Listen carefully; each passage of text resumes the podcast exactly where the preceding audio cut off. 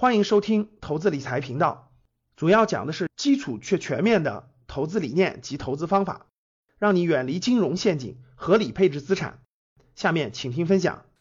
有个学员问说，考那个，呃，金融行业考那个 CFP、AFP 有没有必要？还有 CFA？嗯，我个人认为是结合具体情况看，不要盲目考证啊，各位。考证，任何行业的证都不要盲目考，盲目考证，我觉得浪费时间。我个人觉得是结合你的发展规划去设计。比如说，你的发展规划是一定要去这种呃比较一等一一流的这个金融机构，那可能有一个证书还是有价值的。如果你只是想在金融行业成为一个专业人士，呃，不一定非得去呃一流的这个公那个金金融机构去工作。你只是在想金融行业提高知识，有一定的专业性，那不考那个证书也问题不大，懂了吗？比如说你要去基金行业从业，那你就要考基金从业资格证；你要考你要证券行业从业，你要考证券从业资格证。它是一个敲门砖和一个那啥。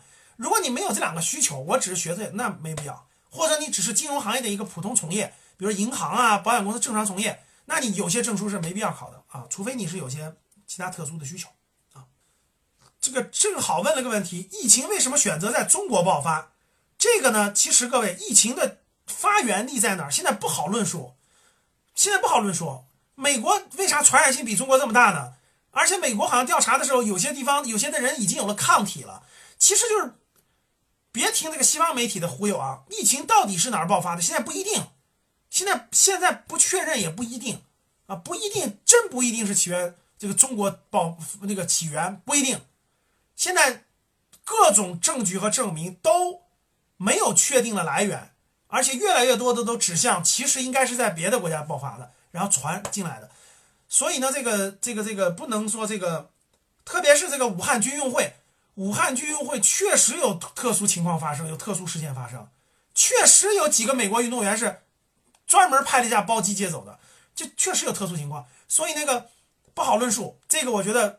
嗯，不要那个那啥，不要信西方媒体的瞎瞎传啊。嗯，四五线城市的房子，我建议还是别作为投资选择了。小地方的房子不能作为投资选择，自住可以啊，不要作为投资选择啊。人工智能有前景，人工智能肯定是个发展方向。如果你学的专业或者你做的方向都是这个方向，我建议坚持啊。人工智能是个很好的方向。不要，各位不要问个股。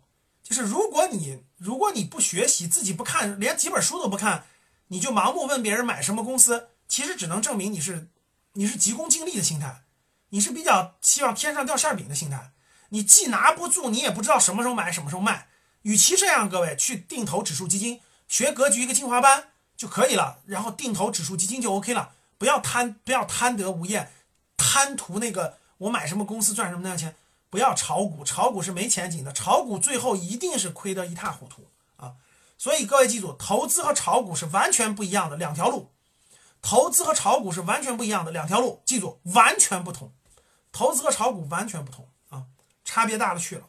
嗯，近期是否会通货膨胀？通货膨胀估计是难免的了，但是不一定现在，可能是疫情过去之后，处理经济危机的时候，可能货币贬值会量。可能这下半年或明年上半年，可能通货膨胀会。今年的面授在下半年了，咱们今年的面授等疫情过去以后，在下半年，北上广深、武汉呀、成都啊这样的城市，我们还会举办，还会举办。但是得到疫情过去之后，下半年咱们再聚集啊。游学也得等，也得等，嗯，因为得等到这个，等到这个这个疫情过去之后，咱们安排。什么八达岭孔雀城的房子？我大概知道，我觉得没必要，没必要。你未来真想住租就行了，未来老了真想住租就行了啊。投资是没有什么价值的啊。好了，各位，想参加投资理财公开课，请加助理微信幺七零八五九九零零零二幺七零八五九九零零零二，与我们一起提升财商智慧。谢谢。